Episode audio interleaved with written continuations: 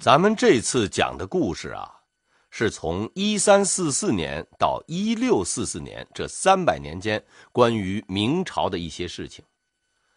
我将以史料为基础，以年代和具体的人物为主线，并加入一些小说的笔法和对人物的心理分析，以及呢对当时政治经济制度的一些评价。因为我早年读了太多的学究书。所以呢，很痛恨那些故作高深的文章。历史的本身其实很精彩，所有的历史都可以写得非常好看。我希望自己也能够做到，请大家在听完以后能给予一个评价。好吧，现在咱们就从第一位主人公说起，先来看看他的一份档案，姓名。朱元璋，别名啊，也就是外号朱重八、朱国瑞，性别男，那朱元璋肯定是男的，民族汉族，血型，哎，这血型啊，这上没有，为什么呢？那个时候好像也不兴验血型，也验不了。学历没有文凭，秀才、举人、进士是通通的不是，不过据说后来啊，曾经自学过。职业，啊，是皇帝。哎呦，这个职业太好了。家庭出身贫农，哎，至少三代都是贫农。生卒，哎，也就是在世活的这个岁数啊，活了多少年？是从一三二八年到一三九八年，整整活了七十岁。最喜欢的颜色黄色，这当皇帝的好像这颜色也没得选啊。社会关系。父亲朱五四，农民；母亲陈氏，哎，也是个农民。哎，这不好意思啊，史书上好像哈没有他母亲的名字。他的座右铭是什么呢？你的就是我的，我的还是我的。下面这一栏啊是主要经历，这个主要经历也不是很复杂啊。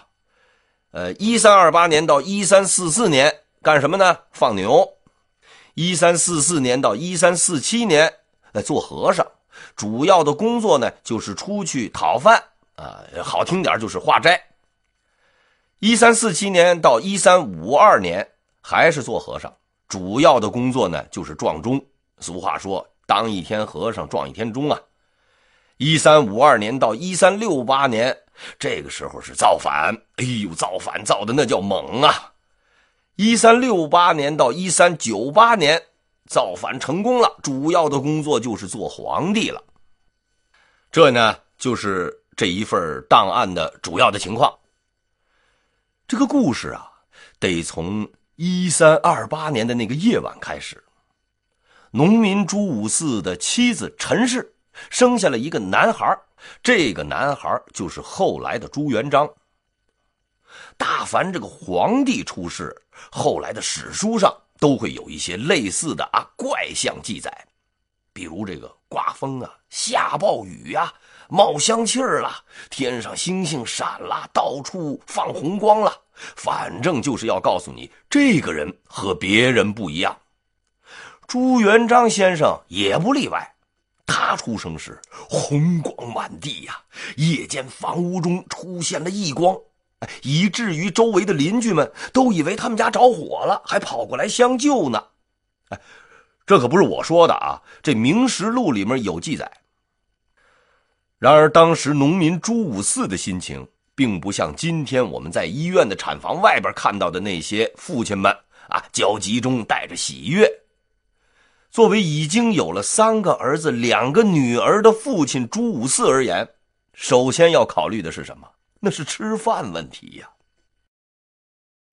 在这个地方啊，我得还给您再说一下啊，农民朱五四的工作，它主要是由两部分构成。他自己有一个豆腐店，但是主要还是靠种地主家的土地讨生活。在小朱五四出生一个月后，父母为他取了一个名字，按照原始的惯例啊，给他取了个名字叫什么呢？叫朱重八。这个名字啊，也可以叫做朱八八重八嘛，就是俩八。我们在这儿啊，还得再介绍一下朱重八家族的名字都非常有特点，像朱重八的高祖朱百六、朱重八曾祖哎朱四九、朱重八祖父朱初一，他的父亲我们都介绍过了，叫朱五四。您是不是觉得他们家取这个名字很有意思啊？是不是家里都搞数学呀？哎，这我跟您说，他们家绝对不是搞数学的。因为什么呢？因为在元朝啊，老百姓如果不能上学和当官，就没有名字。没有名字怎么办？你总得能能叫这个人，他得能答应啊。所以就只能以父母的年龄相加，或者是出生的日期来命名。我就在琢磨啊。元朝那些登记户口的人看到这样的名字，一定会是眼花缭乱呐。朱重八的童年，那是在一间冬凉夏暖、四面透风、采光良好的破茅草屋里边度过的。他的主要工作就是为地主刘德家放牛。朱重八呀，他曾经是很想读书，可是朱五四，也就是他爹，付不起学费呀。他没有李密牛角挂书那样的情操，自然也就没有杨素那样的大官来赏识他。于是怎么办？他就只能很老实的帮刘德放了十二年的牛，因为他要吃饭呢。此时，这个朱重八的梦想啊，就是好好的活下去。到十六岁的时候，托村口的吴老太做媒，找一个手脚勤快、能干活的姑娘给自己当媳妇儿。然后生下儿女啊，这个儿女的名字可能是朱三二或者是朱四零啊。等到这个朱三二等人长大了以后呢，就让他们去地主刘小德家去放牛。这就是朱重八对未来生活的幸福向往。那个时候的中国正处在极其腐败的元王朝的统治下。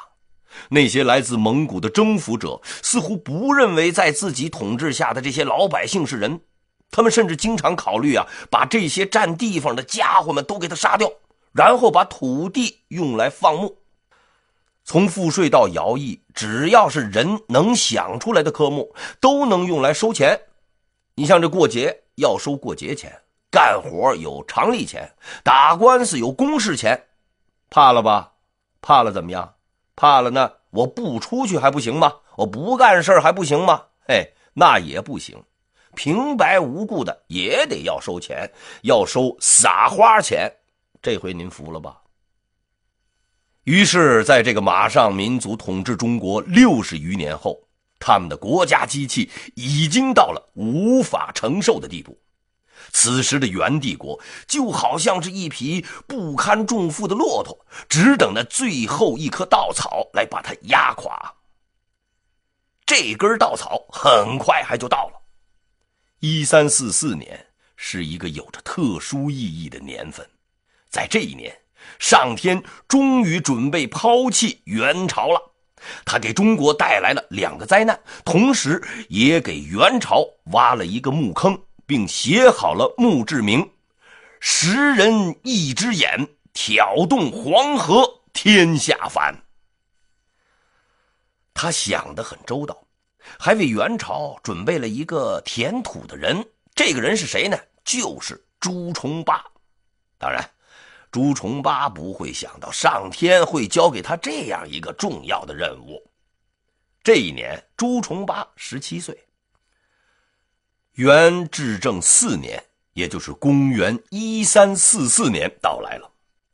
这一年刚开始，元帝国的头头脑脑们就收到了两个消息：首先是黄河泛滥了，沿岸山东、河南几十万人沦为难民，即使不把老百姓当人，也还要防着他们造反呢。所以，修黄河河堤成为了必须要做的事情。可是令人意外的是，在朝廷中竟然出现了两种不同的意见：一种认为一定要修，而另一种认为不能修。在现在看来，这似乎是不可思议的事情。黄河泛滥，居然不去修？难道要任黄河改道淹死那么多人？在中国的历史上有着太多不可思议的事情了，这个也不例外。客观的讲，在这样一件事上，就维护元朝的统治而言，主张修的不一定是忠臣，反对修的也未必就是奸臣，其中奥妙何在？要到七年后才会见分晓。极力主张修黄河的是元朝的著名宰相脱脱，也可以说是元朝的最后一个名臣。他实行了很多的改革政策，为政清廉，而且十分能干。可是他没有想到的是，他的主张已经给元朝埋下了一个大大的炸药包，拉好了引线。哎，这是一个消息。那另一个消息是什么呢？就是这个淮河沿岸遭遇严重瘟疫和旱灾。对于元政府来说，这个比较简单一点，反正饿死、病死了就没麻烦了。哎，当然了，这个表面功夫还是要做的。皇帝，也就是元顺帝下诏赈灾，中书省的这些高级官员们要联系粮食和银两。当然了，自己趁机拿一点啊，这也是可以理解的。赈灾物品拨到了各路，地方长官们再留下点儿，之后呢，那就是州县一层一层下来，到老百姓的手中，哎，就剩那个谷子壳了。然后地方上的各级官员们上书向皇帝表示感谢，呃，照例也要说些感谢天恩的话。把历史上的尧舜禹汤与皇上比较一番，皇帝看到了报告以后呢，就深感自己做了件大好事，于是啊，就在自己的心中给自己记上了一笔。这样一来，那就成了皆大欢喜，皆大欢喜，大家都很满意。但老百姓那是不满意的，很多人都不满意。那朱重八就是那些极其不满意的人中的一个。灾难到来以后，四月初六，朱重八的父亲饿死了；初九，大哥饿死；十二日，大哥的长子饿死；二十二日，母亲饿死。如果说这是日记的话，那应该是世界上最悲惨的日记之一。其实朱重八的愿望并不过分，他只是想要一个家，想要自己的子女，想要给辛劳一生、从没欺负过别人、老实巴交的父母一个安详的晚年，起码有口饭吃。他的家虽然不大。但家庭成员关系和睦，相互依靠。父母虽然贫穷，但每天下地干活回来，仍然会带给重八惊喜。有时是一个小巧的竹青蛙，有时是地主家不吃的猪头肉。哎，这就是朱重八的家。然而现在，什么都没有了。十七岁的朱重八眼睁睁的看着他的亲人一个一个死去，而他却无能为力。人世间最大的痛苦莫过于此啊！朱重八唯一的宣泄方式是什么呢？就是痛哭。可是哭完了，他还要面对一个重要的问题：要埋葬他的父母。埋？拿什么埋？没有棺材，没有寿衣，没有坟地，他只能去找地主刘德，求刘德看在父亲给他当了一辈子佃户的份上，找个地方把父亲埋了。地主刘德呢，啊，干净利落的拒绝了他。嘿呦，小子，你父母死了，关我何事儿啊？给我干活不错，那我还给他饭吃呢。朱重八没有办法，只能和他的二哥用草席盖着亲人的尸体，然后拿门板抬着到处走啊，希望能够找到一个地方埋葬自己的父母。可是天下虽大，到处都是土地，却没有一块是属于他们的。幸好有好心人看到他们确实可怜，终于给了他们一块地方埋葬父母。魂悠悠而觅父母无有，志落魄而泱泱。这是后来能吃饱饭的朱元璋的情感回忆。朱重八他不明白，我的父母在土地上耕作了一辈子，却在死后连入土为安都做不到。地主呢，从来不种地，却衣食无忧。为什么呀？可他此时也无法思考这个问题，因为什么？因为他也要吃饭，他呀也要活下去。在绝望的时候，朱重八不止一次的祈求上天，从道教的太上老君到佛教的如来佛祖，只要他能知道名字的，他都拜。但结果呢，却让他很失望。于是他那幼小的心灵开始变得冰冷，他知道没有人能救他，除了他自己。如此的痛苦使他从脆弱到坚强。为了有饭吃，他决定去当和尚。朱重八选择的地方是附近的黄觉寺，在寺里，他从事着类似长工的工作。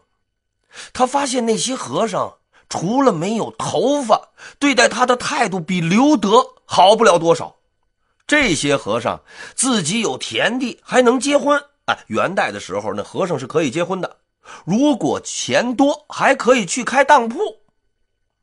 在那里的和尚不念经，不拜佛，甚至连佛祖金身都不擦。这些活自然而然的就由刚进庙的新人。朱重八来完成。朱重八是一直忍耐着，除了要做这些粗活以外，他还要兼任呃清洁工、仓库保管员、添油工，就是那个庙里点那个长明灯啊，得往里头到时候就添油。即便是这样，他还是经常挨骂。在那些和尚喝酒吃肉的时候，他还要擦洗这个香客踩脏的这个地板。每一个孤独的夜晚，他只能独坐在柴房中，看着窗外的天空，思念着只与自己相处了十多年的父母。就这样，朱重八已经很知足了。我能吃饱饭，这就够了，不是吗？然而，命运似乎要锻炼他的意志。他入寺仅五十多天以后，由于饥荒过于严重，所有的和尚都要出去化缘。所谓化缘，哎，就是讨饭。我们熟悉的这个唐僧同志口头禅就是：“悟空，你去化些斋来。”用俗话来说呢，就是：“悟空，你去讨点饭来。”我曾经考察过化缘这个问题啊。发现朱重八同志连化缘都被人欺负。由于和尚多，往往对化缘的地方啊也有界定。哎，哪些地方富点儿，呃，就指派领导的亲戚去；那么哪些地方要是穷，哎，就安排咱们朱重八同志去。反正饿死也活该，谁让你是朱重八呢？